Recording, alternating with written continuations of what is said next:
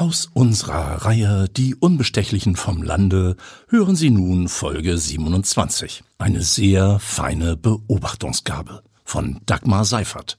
Gelesen von Jörg Riefenstahl. Pia braucht erstmal einen Schnaps. Das ist selten. Sie krault Mrs. Ming so nervös und energisch zwischen den Ohren, dass ihre Katze beim Schnurren aus dem Takt kommt. Pia weint. Ein bisschen. Ihre Freundin Bille und Billes Bruder Till, der Polizist, versuchen geduldig, Pia zu beruhigen. Vielleicht noch ein Schnäpschen? Was war passiert? Lokalreporterin Pia Fox hatte schon wieder einen Toten gefunden. Und der war, wie die anderen in den letzten Tagen, ohne Zweifel ebenfalls ermordet worden. Vorhin waren sie auf dem Polizeirevier. Pia hatte den Beamten alles zu Protokoll gegeben. Jetzt sitzen sie in Billes gemütlichem Wohnzimmer. Im Kamin prasselt brennendes Holz. Draußen ist es schon dunkel. Was ist denn bloß neuerdings los? klagt Pia. Im letzten Sommer liegt mein Autoschrauber Hanno mir tot zu Füßen, umgebracht. Im Herbst haut es das Phantom in Heidis Schlafzimmer aus der Gardine, vergiftet. Im November versucht Uschi, die neue Freundin von ihrem Willi mit Pilzen abzumurksen. Dann noch das Theater mit der Tic-Tac-Bombe, die mein Neffe aufgesammelt hat. Ich denke immer, gut, dass 2021 vorbei ist. Und nun geht es dieses Jahr genauso munter weiter. Pia nimmt noch einen kräftigen Schluck von dem guten Cognac. Und das ausgerechnet hier. Ich meine, in Hamburg passiert wahrscheinlich täglich sowas. Aber hier bei uns bin ich die Hauptfigur in so einer Krimiserie oder was? Ich habe das Gefühl, so ungefähr alle fünf Wochen passiert hier was Schlimmes, Kriminelles. Das redest du dir nur ein, versucht Billy ihre Freundin zu beruhigen. Till, der Polizist, möchte noch einmal die ganze Geschichte hören. Aber das habe ich dir doch schon zwanzigmal erzählt. Auch deinen Kollegen. Und die haben Kreidestriche auf dem Teppich gemacht und alles von allen Seiten fotografiert und mit ihren Pinzetten jeden Fussel aufgesammelt und den armen Benno in einen Plastiksack getan und den Reißverschluss zu. Einfach nochmal von vorn, sagt Till ruhig und freundlich. Ich tu so, als ob ich's noch nie gehört hätte. Also, Pia ist nach Hemdingen gefahren, zu Makler Lüders. Benno Lüders. Das Büro liegt in seinem Haus, eine Einliegerwohnung mit eigenem Eingang. Ja, Pia kennt Benno von früher, aus dem Quickborner Schützenverein. Und ja, da kann man großkalibrig schießen, nicht nur mit Luftgewehren, wie in den meisten Vereinen. Also, dass du dazu sowas Lust hast, wundert sich Bille, und Pia schämt sich tatsächlich ein bisschen. Immerhin ist es damit ja nun auch schon wieder vorbei. Stattdessen geht Pia heute in den Fitnessclub. Ich war nur ein Jahr Mitglied bei den Schützen, weil, naja, ehrlich gesagt, es war mir zu teuer. Die Munition kostet ja schon so viel und also vom Schützenverein kanntest du Benno Lüders, lenkt Till sie wieder zurück auf den Kriminalfall. Und heute Nachmittag? Heute Nachmittag bin ich zu ihm gefahren, weil ich für eine Freundin fragen wollte, ob er eine Einzimmerwohnung in unserer Gegend im Angebot hat. Ich hatte vormittags angerufen und er meinte, ich soll gegen zwei vorbeikommen. Wir finden bestimmt was. Wer sucht denn sowas? will Bille wissen. Reni, weil sie sich, naja, von ihrem Mann getrennt. Bille, wenn du nicht gleich den Schnabel hältst, muss ich Pia wieder mit aufs Revier nehmen. Pia, du bist also gegen zwei beim Maklerbüro gewesen und dann? Die Bürotür stand etwas offen. Das kennt man ja aus Krimis. Wenn die Tür halb offen steht, dann ist drinnen garantiert was Schlimmes passiert. Manchmal ist der Mörder noch da und haut dem Besucher eins über die Rübe. Das Böse kommt von hinten. Und als ich reinkam, lag da Benno mit dem Kopf auf seinem Schreibtisch. Der Hinterkopf war ganz blutig. Also, bei dem ist das Böse astrein von hinten gekommen. Neben ihm in der Wand stand die Safe-Tür offen. Und du glaubst es nicht, der war sowas von leer. Na, hast du ja gesehen, Till. Und? Was hast du dann gemacht? Pia seufzt, weil sie das wirklich schon x-mal erzählt hat. Meinem Freund Till den Polizisten angerufen mit zitternden Pfoten und dann kam die Polizei wirklich schnell und dann gut, gut, Till lehnt sich zurück und zwirbelt mit den Fingerspitzen seinen Bart. Jetzt nochmal das andere. Du hattest also Karin Lüders schon am Morgen gesehen, richtig? Ja, in ihrer Parfümerie in Emshorn. Ich hab da einen Gutschein von Weihnachten eingelöst. Der Laden war ziemlich voll. Der ist ja nicht besonders groß. Mindestens fünf, sechs Leute waren da, außer mir. Ihre Angestellte hat mich bedient. Mit Karin Lüders selbst habe ich gar nicht gesprochen. Ich stand ihr ja nur einen Augenblick gegenüber. Und da Und da? Das habe ich dir doch schon alles erzählt. Ich hatte irgendwie das Gefühl, mit ihr stimmt was nicht. Till beugt sich gespannt nach vorn. Was stimmte nicht mit ihr? Das habe ich dir auch schon gesagt. Ich weiß es nicht. Vielleicht kam es dir einfach hinterher nur so vor, nachdem du ihren Mann gefunden hattest? Nein, denn ich weiß ganz genau, als ich nach dem Essen zum Maklerbüro gefahren bin, habe ich immer drüber nachgedacht, was mir an Frau Lüders eigentlich so komisch vorgekommen ist. Kanntet ihr euch gut, diese Lüders und du? Nö, nicht sehr. Benno bin ich im Schützenverein ab und zu begegnet. Ihr selbst vielleicht zweimal, wenn sie ihn abgeholt hat. Wir haben uns einmal kurz unterhalten über die Ohrringe, die sie trug. Mondsteinohrringe, sehr schöne, alte, bisschen jugendstilartig. So ähnliche hat nämlich meine Tante Erdmute auch getragen und Till winkt ungeduldig ab. Tante Erdmute und ihre Ohrringe interessieren ihn nicht. Wir konnten ja bereits feststellen, dass dieses Tötungsdelikt mit der Waffe des Opfers begangen wurde. Benno hatte einen Waffenschein und bewahrte seine Pistole, wie es sich gehört, im verschlossenen Safe auf. Die ist auch verschwunden. Tja, derjenige, der diese Straftat begangen hat, wusste so einiges.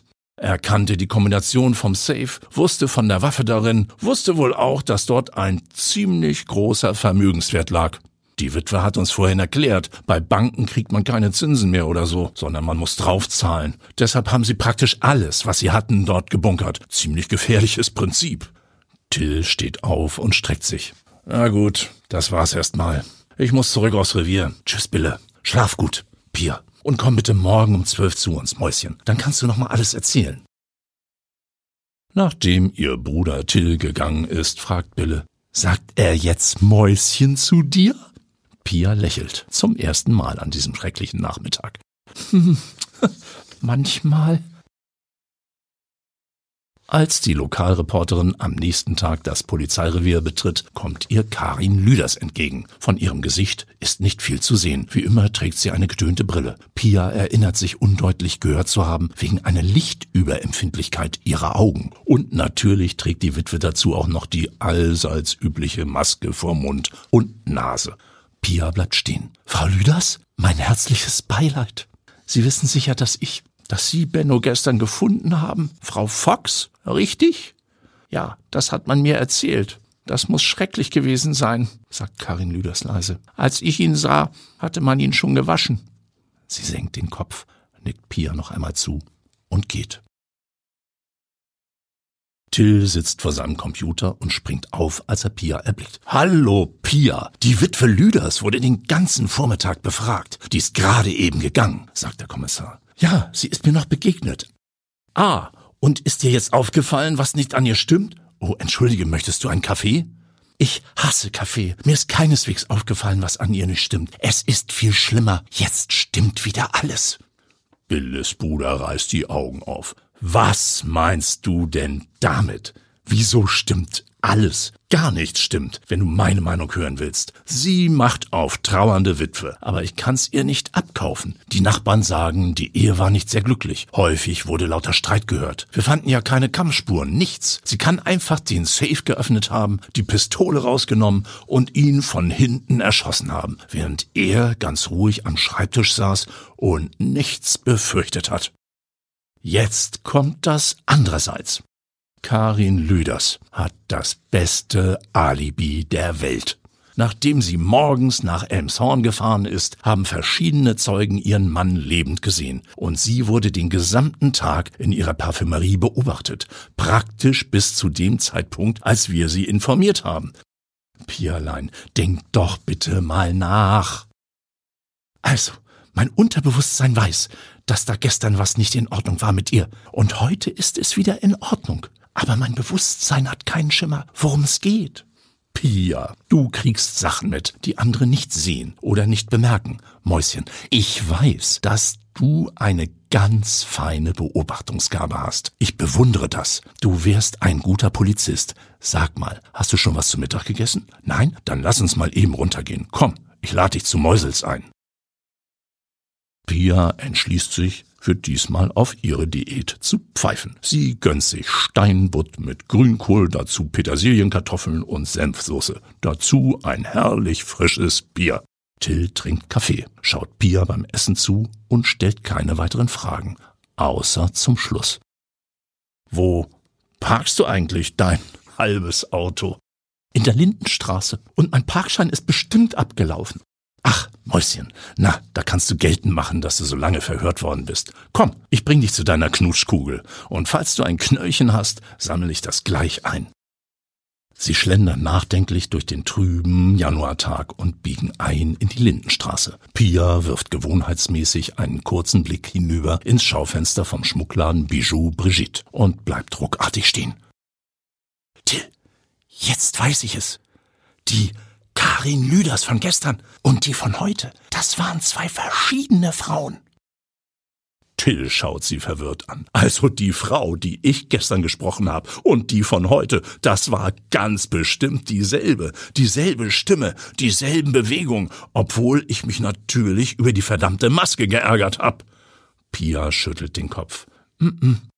Die Frau, die gestern nach Hause kam, da, wo die Polizei einen toten Ehemann fand, und die Frau, die ihr heute verhört habt, ja, das ist dieselbe. Aber die Frau, die ich gestern Morgen in Elmshorn gesehen habe, die Frau, die so ein gutes Alibi hat, das war eine andere. Till sträubt sich der Bart. Wie kannst du das wissen, Pia, wenn nicht mal ihre Angestellte und die Kunden etwas bemerkt haben? Weil die beiden sich offenbar enorm ähnlich sehen. Sie müssen die gleiche Figur haben, ungefähr, dieselbe Haarfarbe, dieselbe Größe und all sowas. Muss ja stimmen, sonst hätte das mit dem Alibi nicht geklappt. Aber eins stimmt eben nicht überein. Könntest du es vielleicht etwas weniger spannend machen? Was denn nun zum Geier?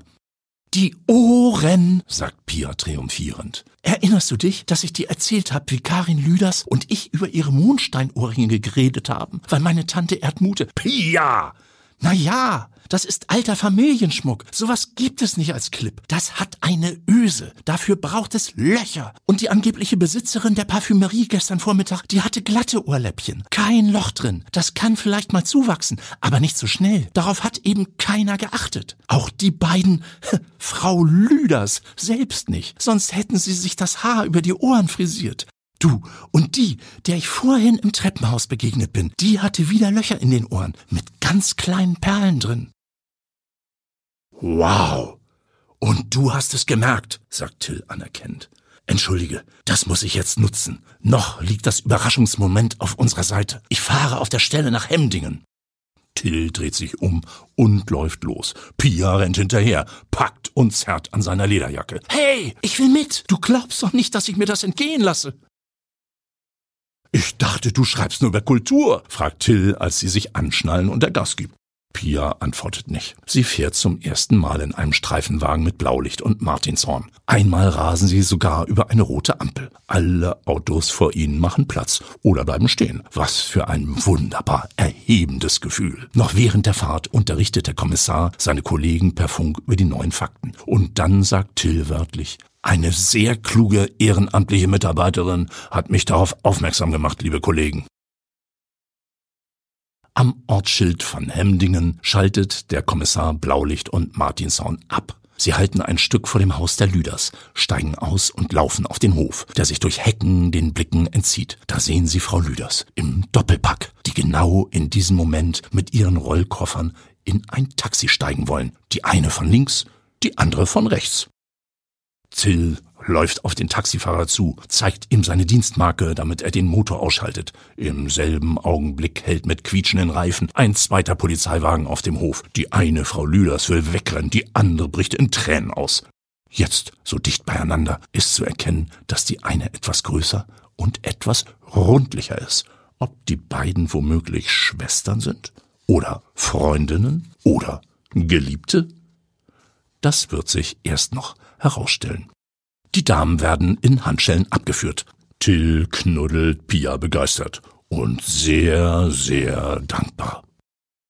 Also, falls ich wirklich die Hauptperson in einer Serie bin, denkt Pia zufrieden, dann bin ich gar nicht so schlecht.